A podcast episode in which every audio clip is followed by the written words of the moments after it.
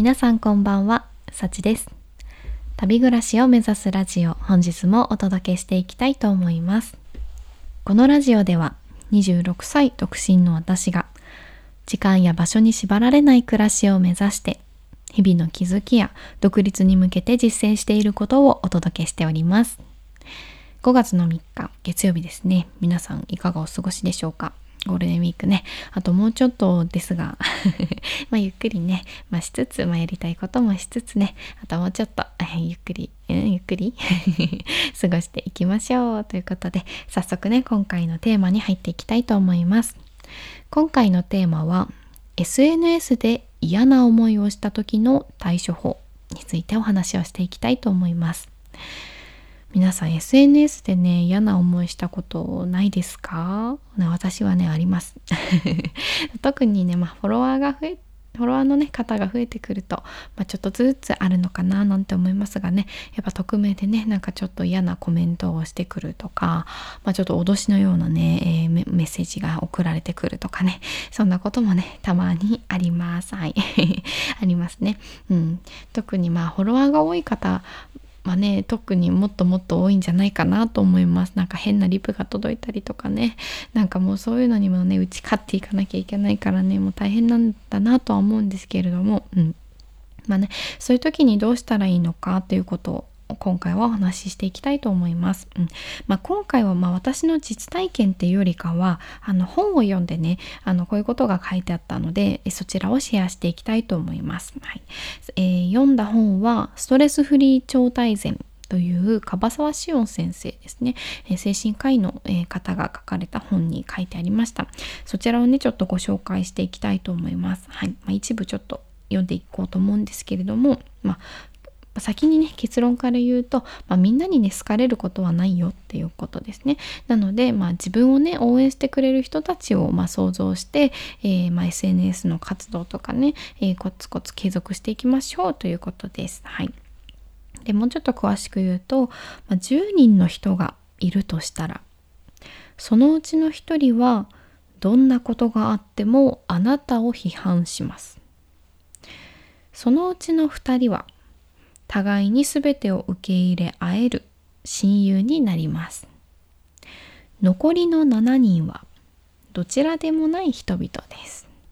うんうん。まあ、だから必ずしもね全員に好かれるわけではないし、まあ、深いね関係を築けるのは、まあ、そのうちの2人くらいだよっていうことですね。そうだからまあ SNS に置き換えると、まあね、ネガティブなコメントが、まあ、例えば1に対して好意的なコメントはまあ2倍以上ある。うん、それでね、まあ7、7, 割くらいはコメントせずにねただただまあ読んでくださる、まあ、サイレントマジョリティですね。特に反応がない方々ですよということです。なので、まあ、たった一人のね方からの誹謗中傷を受けて SNS の投稿をやめてしまう人も、まあ、いると思うんですよね。まあでも実際ねやっぱ辛いですよね。なんか変な投稿とかが来ると。なんでなんでこういうこと言ってくるんだろうなって思うんですけど。うん。まあでもねでもまあ逆にまあその一人の方だけを考えるんじゃなくて残りのねまあ9割の人たち応援してくださる方とか温かく見守ってくださる方をね想像しましょう、うん、想像して、まあ、自分には味方がいるっていうことをね、えー、なんだろうね意識するだけで、まあ、勇気が湧いてくると思います。なのでね、まあ、今までコツコツコツコツね SNS とか頑張ってきたんだけどなんか最近ね誹謗中傷とか多いなってちょっと嫌だなって思っている方ももう応援している方はもういますと絶対にいるからそういうね応援してくださる方々の顔を想像しましょうというお話でした。うん、これはね私にも言い聞かせていきたいと思います。うん